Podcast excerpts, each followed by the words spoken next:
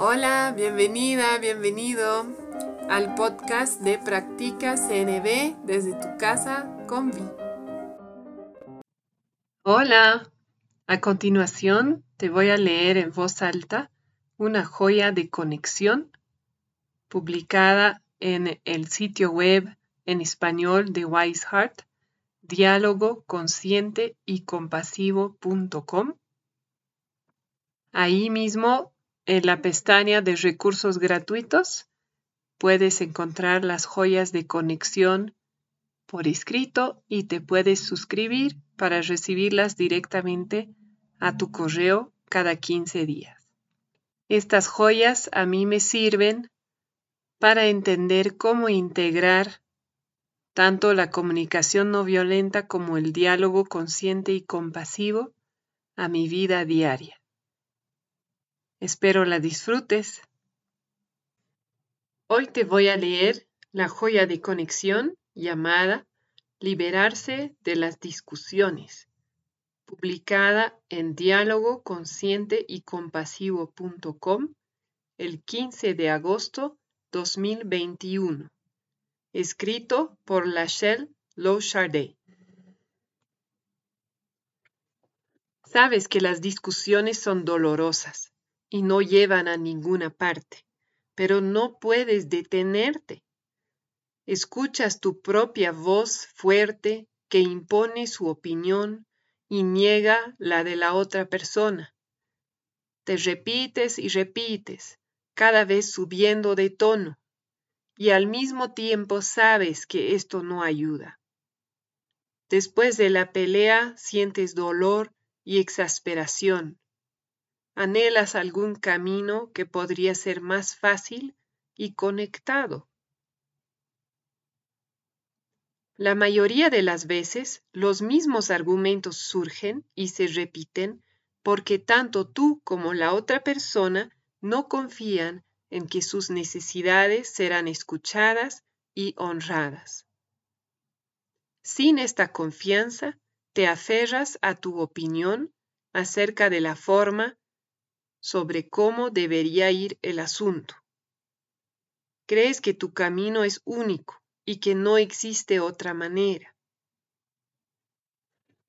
Una vez que se establece confianza, es fácil romper el ciclo repetitivo de las discusiones. Cuando surge la confianza, ambas personas pueden acceder a la cooperación. Veamos algunos pasos sencillos para edificar la confianza y luego invitar a la cooperación. Escuchar y honrar tus necesidades comienza por tu interior. Es mucho pedirle a la otra persona que escuche tus necesidades cuando no lo haces por ti. Puedes comenzar el proceso que te permita identificar y honrar tus necesidades mediante una práctica diaria de autoempatía.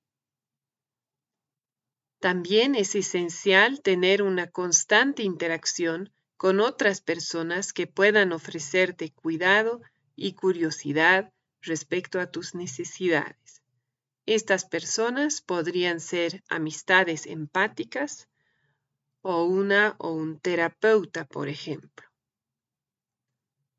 Recibir atención compasiva de otras personas con respecto a tus necesidades te ayuda a construir la confianza de que está bien tener necesidades y expresarlas. Aprender a ofrecer empatía también es esencial para generar confianza contigo y con las demás personas. Si no has aprendido de forma explícita ni te has ejercitado en brindar empatía, existe una buena probabilidad de que de manera regular no satisfagas las necesidades de otras personas de ser escuchadas y honradas. Si vives una relación íntima, para construir confianza es preciso tomarse un tiempo a diario o semanal solamente para escuchar a su pareja con empatía. Dado que los hábitos de discutir, dar consejos y ofrecer soluciones a problemas están tan arraigados, sería útil usar un cronómetro para mantener el foco. Por ejemplo, tu pareja habla durante tres minutos sin interrupciones. Después, durante cinco minutos, tú haces suposiciones empáticas utilizando la frase, ¿te sientes porque necesitas? También con el apoyo de una lista de sentimientos y necesidades. Tu pareja identifica sus dos sentimientos y necesidades principales. Luego intercambian roles. La creación de un espacio seguro donde recibes escucha mientras cuentas los eventos habituales de tu día o las cosas que marchan bien, poco a poco fortalecen la confianza. Cuando la confianza comienza a surgir, encontrarás que puedes acceder a hábitos de diálogo colaborativo. Con la colaboración, sostienes la intención de reconocer tus necesidades, y expresarlas completamente y también reconocer y escuchar lo mismo de la otra persona. Eres consciente que desde este lugar de conexión con las necesidades, el avance será relativamente fácil, incluso aunque por el momento no se vea la solución. Dentro de la práctica de reconocer y expresar plenamente tus necesidades, hay un par de elementos claves que necesitan ser destacados. Primero, el dar tu opinión nunca es el punto final. Cuando te escuches dictar tu opinión o una directiva, esta es una señal para que de inmediato te pongas en contacto con tus necesidades. Pide a la otra persona que aguarde con su respuesta hasta que puedas identificar tus necesidades. También podrías pedir apoyo, solicitándole que te ayude a encontrarlas, formulando suposiciones empáticas.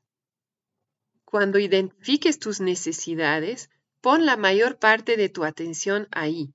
Tus opiniones o ideas, déjalas momentáneamente a un lado y sosténlas de forma ligera.